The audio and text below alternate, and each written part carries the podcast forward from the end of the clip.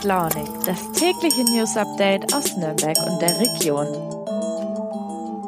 Guten Morgen und herzlich willkommen zu Früh und Launig. Hoch die Hände Wochenende und ein langes noch dazu. Nachdem ich euch ja gestern jetzt vollgelabert habe mit Verkehrskollaps und all solchen Sachen, wird das heute eine ganz vergnügliche und entspannte Folge. Ich stehe kurz vorm Wochenende, ihr auch, also lassen wir es ruhig angehen und freuen uns auf ein XXL-Wochenende. Mein Name ist Lukas und wie immer habe ich euch drei Themen mitgebracht. Hier der Überblick zu Beginn. Es ist Freitag, der 3. Juni und ihr hört Früh und Launig.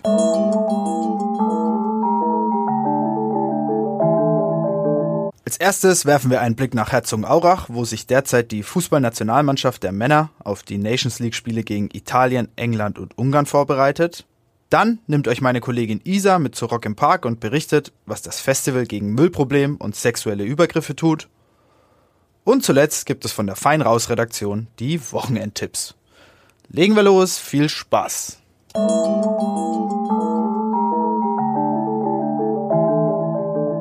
Der ein oder andere von euch hat es ja vielleicht gar nicht mehr auf dem Schirm, aber dieses Jahr im November findet die Fußball-WM in Katar statt. Deutschland hat sein erstes Spiel am 23. November gegen Japan. Für mich immer noch eine bisschen komische Vorstellung, im Winter eine WM zu gucken, aber mal schauen. Aktuell steckt das DFB-Team mitten in den Vorbereitungen. Dafür sind die Jungs um Hansi Flick im sogenannten Homeground bei Sponsor Adidas in Herzogenaurach untergebracht. Mein Kollege Wolfgang Lars aus der Sportredaktion hat sich vor Ort einmal umgesehen. Wolfgang, was ist denn überhaupt der Homeground? Was kann ich mir darunter vorstellen? Hallo erstmal, der Homeground ist eine Art Hotelkomplex. Den hat Adidas auf seinem Firmengelände gebaut und äh, letztes Jahr eingeweiht. Die Nationalmannschaft war ja letztes Jahr schon da.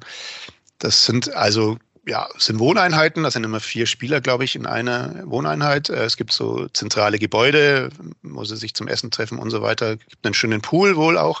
Nur darf da natürlich keiner hin. Also Journalisten sind da nicht gerne gesehen. Es war wohl letztes Jahr mal ein kurzer Medientermin da, aber ansonsten ist das komplett abgeschottet. Und ähm, von diesem Homeground aus ähm, fahren sie dann mit dem Fahrrad äh, ins Adi Dassler Stadion vor. Das ist nicht so weit weg. Da finden die Trainingseinheiten statt und äh, auf dieser Fläche spielt sich letztlich das ganze Geschehen dann ab in Herzogenaurach. Jetzt hast du ja gerade schon erzählt, dass ähm, ja die Nationalmannschaft doch ziemlich abgeriegelt ist. Äh, in der Vergangenheit wurde dem DFB ja immer wieder mangelnde Fannähe ähm, vorgeworfen. Wie sah es denn diesmal aus? Ja, diesmal war eigentlich überhaupt kein Fan zu sehen. Also ich war, wie gesagt, nur gestern äh, oben, weil da eine Infoveranstaltung war. Bislang hatte ich noch keinen Kontakt, aber ähm, letztlich geht es auch komplett an der, an der Öffentlichkeit vorbei, was da oben passiert. Das kann man schon so sagen. Also es hieß, sie wollten sich öffnen für diese, für diese Tage, die sie hier sind, auch mal eine öffentliche Trainingseinheit äh, abhalten, aber wie es aussieht, wird es nicht dazu kommen.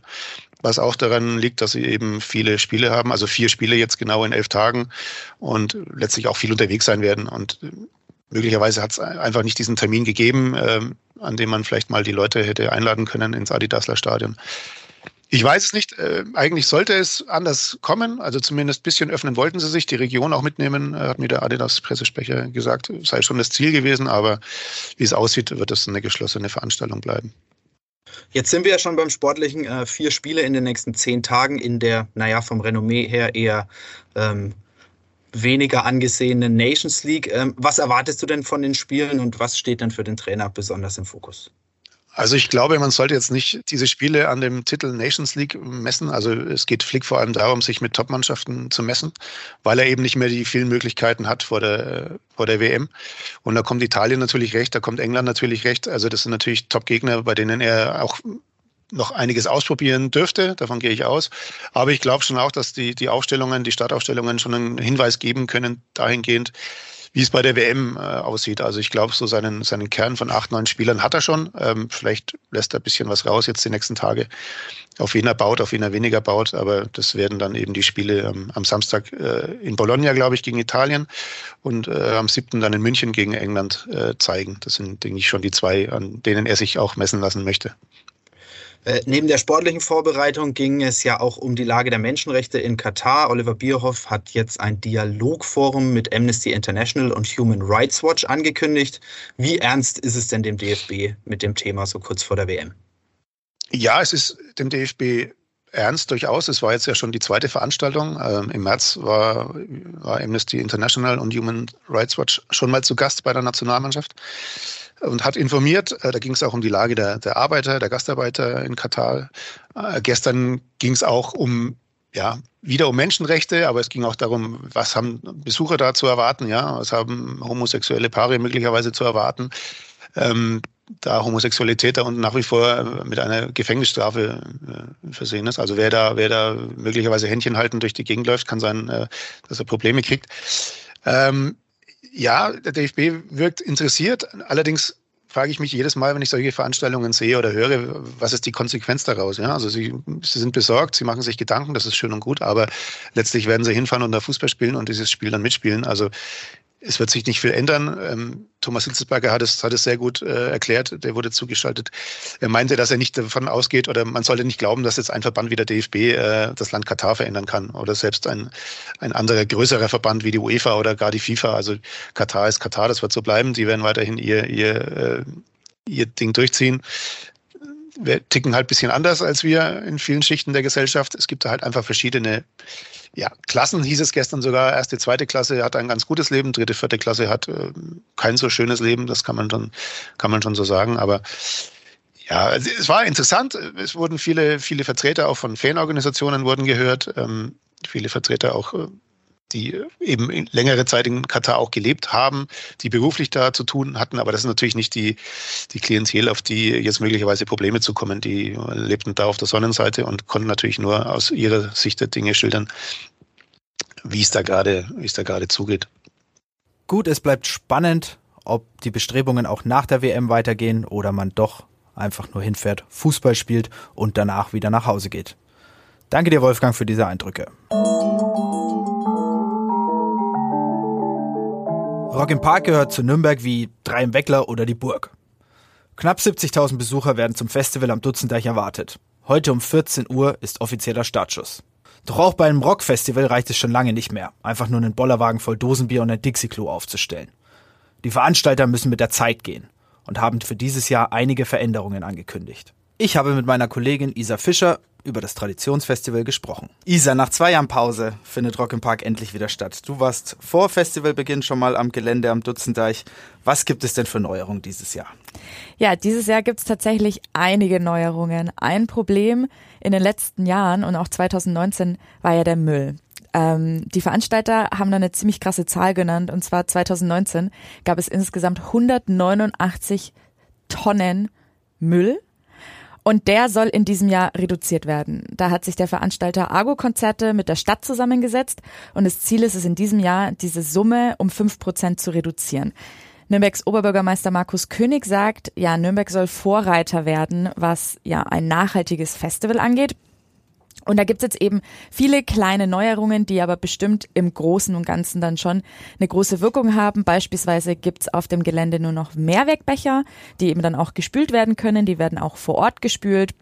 Dann gibt's ein Tetrapack-Verbot auf dem Gelände. Das war ja früher auch immer super beliebt. Da hat man sich die Tetrapacks einfach umgehängt und dann natürlich auch weggeschmissen, wenn sie wieder leer waren.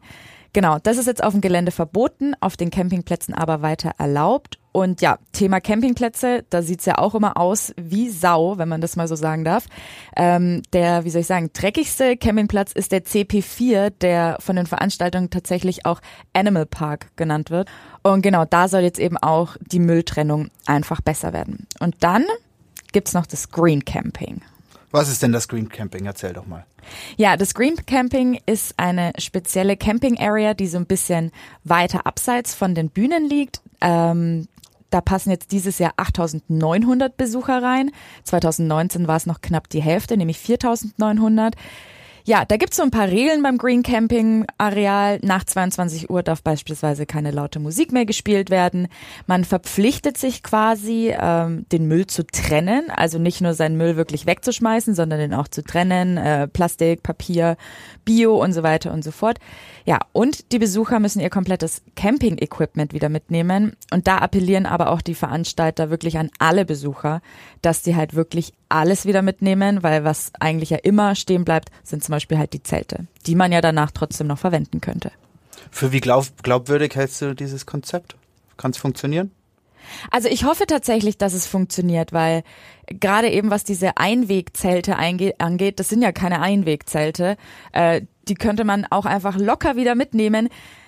Es ist natürlich nicht nachhaltig, wenn die Besucherinnen und Besucher ihr ganzes Zeug da irgendwie da lassen, weil natürlich ist der Veranstalter dann irgendwie gezwungen, das auch alles aufzuräumen.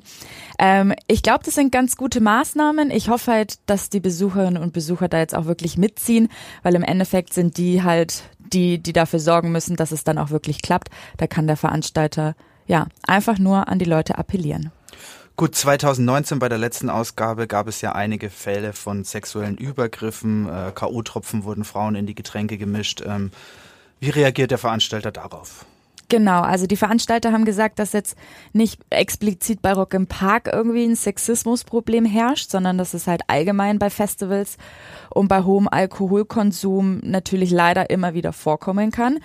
Ähm, ja, die haben aber sich tatsächlich auch da mit der Stadt und mit der Frauenbeauftragten und verschiedenen Organisationen zusammengesetzt und haben so sogenannte Awareness-Teams jetzt aufgebaut. Das sind insgesamt 40 Fachkräfte, die werden die ganzen drei Tage rund um die Uhr auf dem Gelände und auf den Campingplätzen unterwegs sein und auch auf dem Gelände gibt es dann zwei Standpunkte. Das sind dann auch sogenannte Safe Spaces, also da können sich die Leute informieren oder auch direkt hinwenden, wenn es halt eben eine kritische Situation gibt oder wenn sie einfach Hilfe brauchen. Das muss gar nicht jetzt mal ein sexueller Übergriff sein, sondern einfach, wenn sich eine Person nicht wohlfühlt und sich einfach aus dieser ganzen Festival-Atmosphäre mal rausnehmen möchte, kann sie eben zu diesen zwei Stützpunkten gehen. Genau, und ein Codewort gibt's auch noch, das heißt, ähm, wo, ge wo geht's nach Panama? Das heißt, wenn man einfach ähm, an diese Fachkräfte oder an die Stützpunkte herantritt, die Leute sind dann auch gekennzeichnet, die haben dann so einen Button an ihren ähm, Klamotten, genau. Und wenn man dann einfach mit diesem Codewort hinkommt, dann bringen die einen dann eben auch sozusagen aus dieser akuten Situation raus. Da sind auch ganz viele Pädagogen und Psychologen. Und ja, die Veranstalter hoffen natürlich, dass sich die Leute dadurch auch sicherer fühlen und dass vielleicht es dieses Jahr dann nicht mehr so ganz viele Fälle von Übergriffen und natürlich auch von K.O.-Tropfen gibt.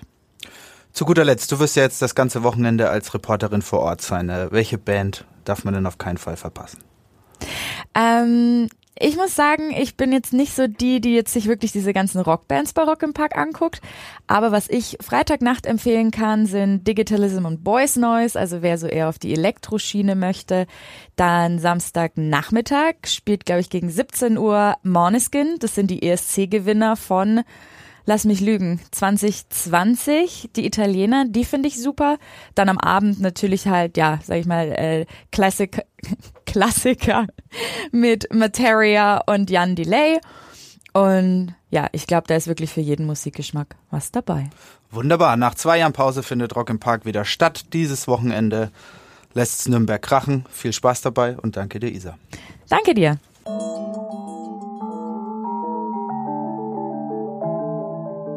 So, nach diesen spannenden Eindrücken aus Herzogenaurach und von Rock im Park soll's das für heute auch gewesen sein. Natürlich noch nicht ganz. Die Fein Raus Redaktion hat noch die Wochenendtipps für euch. Ansonsten darf ich mich an dieser Stelle schon mal verabschieden. Bei Früh und Launig übernimmt nächste Woche Alena. Ich hoffe, euch haben einige der Themen, die ich im Laufe der Woche präsentiert habe, gefallen. Für alle Ausflügler, Bergkirchweihgänger und Rock im Park Besucher drücke ich die Daumen, dass das Wetter auch mitspielt. Ansonsten wünsche ich ein schönes Wochenende. Viel Spaß, macht's gut. Ciao.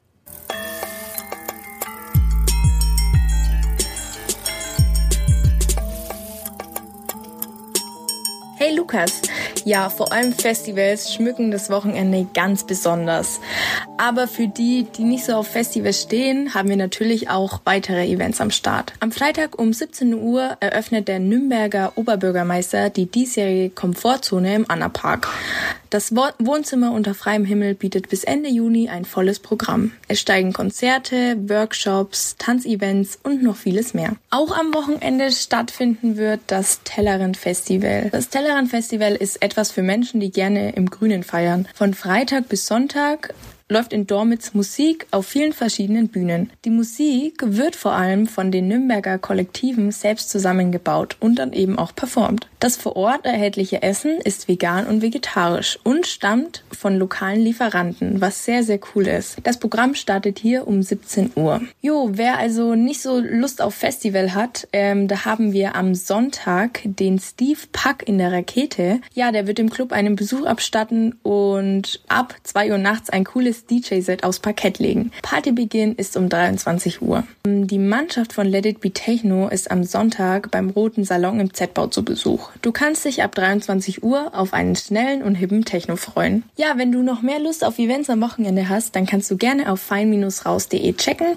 und weitere Events nachlesen.